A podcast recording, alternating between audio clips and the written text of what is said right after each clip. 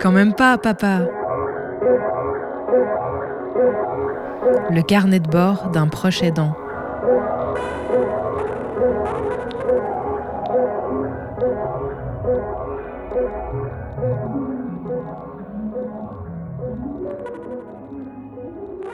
Parmi les symptômes de la maladie de ma fille, les choses qui euh, sont arrivées progressivement ont eu des impacts variés dans son quotidien et dans le nôtre. Et je dois dire que la perte de la parole, c'est quelque chose euh, auquel on ne s'était pas forcément préparé psychologiquement, ou du moins qu'on n'avait pas anticipé, même si on nous avait prévenu, et qui impacte beaucoup de choses, qui nécessite de repenser euh, le quotidien, mais aussi l'avenir. Et c'est un petit peu le sujet dont je voudrais vous parler aujourd'hui.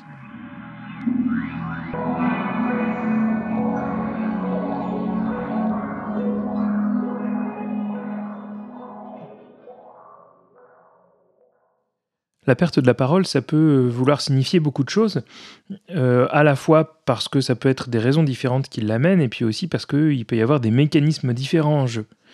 Suivant les maladies, notamment les maladies dégénératives, eh bien c'est l'un ou l'autre, euh, ou peut-être plusieurs des éléments de la chaîne qui permettent de produire une phrase qui vont être impactées. La première, c'est la construction de l'idée, donc on construit un raisonnement. Euh, ensuite, eh bien, euh, là, c'est un peu obscur et je maîtrise pas tout à fait les questions, mais en tout cas, on va construire la phrase proprement dite avec la succession de mots qui la composent. Et puis ensuite, eh bien, le cerveau va solliciter euh, l'organe locuteur pour produire la phrase. Donc là, il y a la communication jusqu'au muscles pour piloter chacun des éléments de la langue, etc., de la, mâchoire. et puis pendant tout ce processus, on doit se souvenir du début de la phrase pour pouvoir formuler la fin. C'est un petit peu tout ce mécanisme-là qui est en jeu. Et euh, dans les maladies dégénératives, bah, il arrive fréquemment que ce soit l'ensemble euh, des, aspects qui, dysfonctionnent. Que ce soit la perte de la mémoire, de la motricité, du contrôle des mouvements fins. Toutes ces questions vont venir s'entrechoquer et bien sûr vont pas arriver au même moment. Ça va être progressif au début. Euh, nous, on n'avait pas forcément, en tant qu'observateur accompagnant, constaté les choses, mais on le savait parce que ça faisait partie des symptômes de la maladie. Puis il y a quelques indices qui sont glissés petit, à petit ici et là, et de plus en plus, euh, eh bien, euh, c'est venu teinter le quotidien, euh, au point qu'aujourd'hui, c'est devenu une des problématiques centrales de son interaction avec le monde extérieur.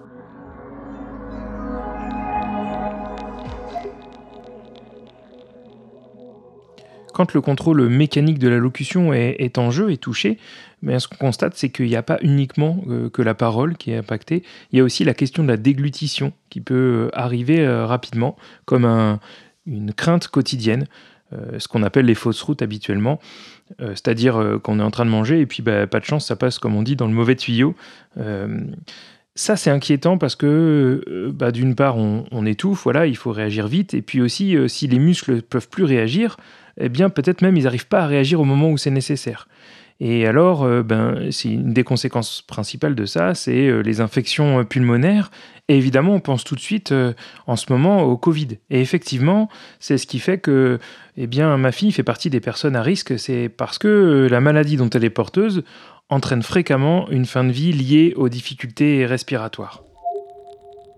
Et donc, c'est quelque chose qui préoccupe à la fois au quotidien, euh, parce que la communication, évidemment, elle est essentielle, mais aussi qui annonce un peu le futur, et peut-être parfois ça peut devenir quelque chose de pas simple à porter si on y pense euh, un peu trop.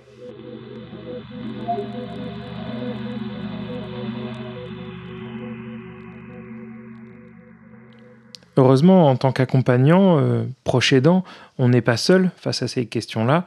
Il y a les professionnels de santé qui nous accompagnent et je pense principalement au rôle que l'orthophoniste joue au quotidien, euh, au fil des semaines, euh, pour travailler sur le placement de la langue, sur la motricité globale, sur la construction des phrases, sur la puissance de la voix, tous ces outils qui font que euh, la personne concernée euh, continue de solliciter cette chaîne euh, de communication pour qu'elle parte le moins vite possible.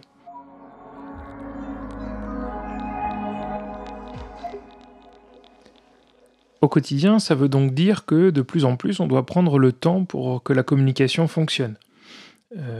et aussi que plus on a l'habitude d'échanger avec ma fille, plus on la comprend, Aussi, les gens qui la voient peu fréquemment ont vraiment de grandes difficultés à la comprendre, et même ceux qui la fréquentent souvent, quand ils s'éloignent un petit peu, quand ils reviennent, euh, c'est de nouveau très dur de la comprendre. Alors évidemment, on n'est pas tous euh, agiles de la même manière, et il y a des gens qui vont très vite la comprendre, quand d'autres personnes auront constamment des grandes difficultés à la comprendre. Et puis ça dépend aussi de son état de fatigue. Quand euh, c'est le début de la journée et puis que c'est une semaine plutôt paisible, il y a beaucoup de choses qui vont être très faciles à exprimer pour elle. À l'inverse, en fin de journée d'une semaine épuisante, elle va même avoir du mal à trouver ses mots et elle va chercher sans fin un mot. Ça va devenir même le début de la construction de la phrase qui va devenir compliqué. Elle en a conscience et du coup elle a envie euh, pour communiquer de chercher des phrases courtes. Mais seulement c'est une jeune fille qui aime aussi euh, les mots, qui aime aussi les phrases, qui aime aussi construire des idées euh, complexes. Et alors elle se retrouve souvent tiraillée entre ces deux envies, le besoin de communiquer et puis cette envie de raconter. Si on ajoute à ça des choses que j'ai déjà évoquées précédemment, des fois il y a des souvenirs qui émergent et dont il faut absolument qu'elle les formalise, euh, on se retrouve avec des fois des moments où on doit échanger sur des choses très pratiques et où euh, bah, il faut en fait prendre du temps, du temps long, pour euh, énoncer une idée qui doit absolument être verbalisée. Et c'est ça qui fait que notre rythme, il peut pas être aussi trépidant que celui de la société en général. Et c'est ça qui fait que typiquement dans les lieux publics, dans la rue par exemple, ça devient très compliqué de réussir à interagir avec des gens qu'on croise. On, croise des amis sur la route, on, leur dit bonjour. Et alors là, ça peut devenir tout de suite cinq minutes pour pouvoir exprimer les idées du bonjour. Et on a la chance euh, d'être entouré d'amis qui prennent le temps euh, quand ils sont pas pressés. Euh, mais parfois, malheureusement, ça, la vitesse de la discussion euh, ne lui permet pas d'y participer. Et ça, c'est quelque chose qui est, je trouve, assez frustrant. Le fait que euh, son rythme à elle, on doive s'y plier si on veut pouvoir échanger avec elle et que tout le monde n'ait pas la patience de le faire.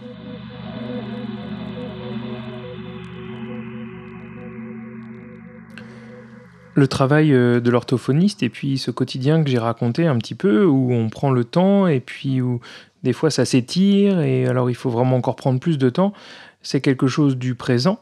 Mais il n'empêche, on le sait, cette maladie va continuer à évoluer et il faut aussi penser à l'avenir. Il faut aussi penser à un moment où ce sera, il sera même plus possible pour elle de verbaliser les mots, d'exprimer ses idées.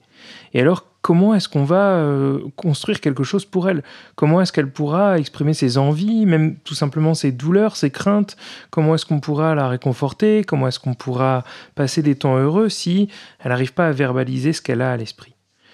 Il faut donc trouver des solutions, préparer aujourd'hui les temps futurs.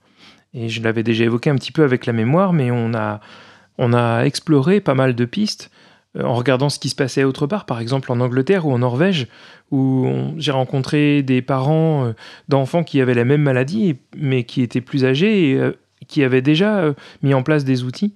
J'ai découvert, puis on a commencé à regarder un peu avec l'équipe qui est autour de ma fille, la communication alternative et augmentée, l'utilisation de pictogrammes par exemple pour communiquer. Alors évidemment, quand on est non-voyant, ça ajoute une difficulté parce que les pictogrammes, c'est des petits dessins. Euh, les personnes qui voient vont les pointer sur euh, un classeur, par exemple, pour exprimer leurs idées. Eh bien, une personne en situation de déficience visuelle va devoir trouver d'autres mécanismes, d'autres manières de faire, et on a commencé à explorer les pictogrammes en relief. Euh, des formes simples qui soient à la fois compréhensibles au doigt et puis qu'on puisse regarder et identifier.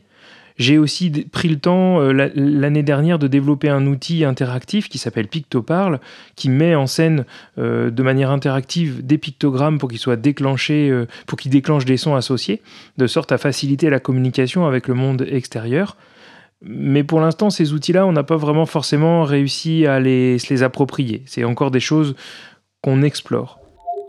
D'autres personnes utilisent des chansons, des gestes, il y a beaucoup d'outils qui existent et je crois qu'il va encore nous falloir prendre du temps pour explorer ceux qui seront euh, les outils de notre futur. En semant des graines comme ça, en essayant différents mécanismes, en trouvant des, des, choses simples. Sans doute aussi la routine, ou du moins les, les habitudes et, les, les, choses qu'on sait être euh, dans les plaisirs du quotidien, eh bien, les entretenir, ça facilite l'idée que si on peut plus verbaliser, on retrouve encore ces moments importants.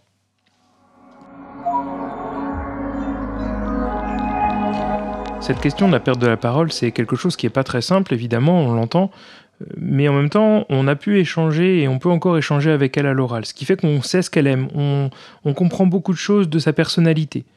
Il existe des variantes de la maladie de ma fille qui euh, arrivent plus tôt dans la vie euh, des jeunes enfants et pour qui la verbalisation n'est même pas possible. Il m'arrive d'échanger avec des parents dont les enfants sont atteints de ces maladies-là, de cette variante de la maladie.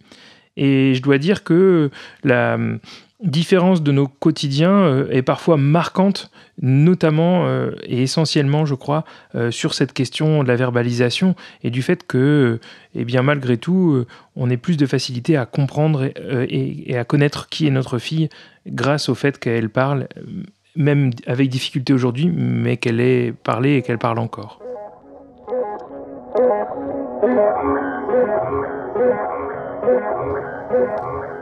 Voilà, c'est la fin de cet épisode de Quand même pas papa consacré à la parole. Il y a plein de sujets que j'aimerais encore aborder et c'est jamais très évident de choisir celui qu'on va aborder la prochaine fois. Toujours est-il que j'ai choisi de consacrer le prochain épisode aux remèdes, dont les mirages guérisseurs sont parfois agités pour nous à l'horizon.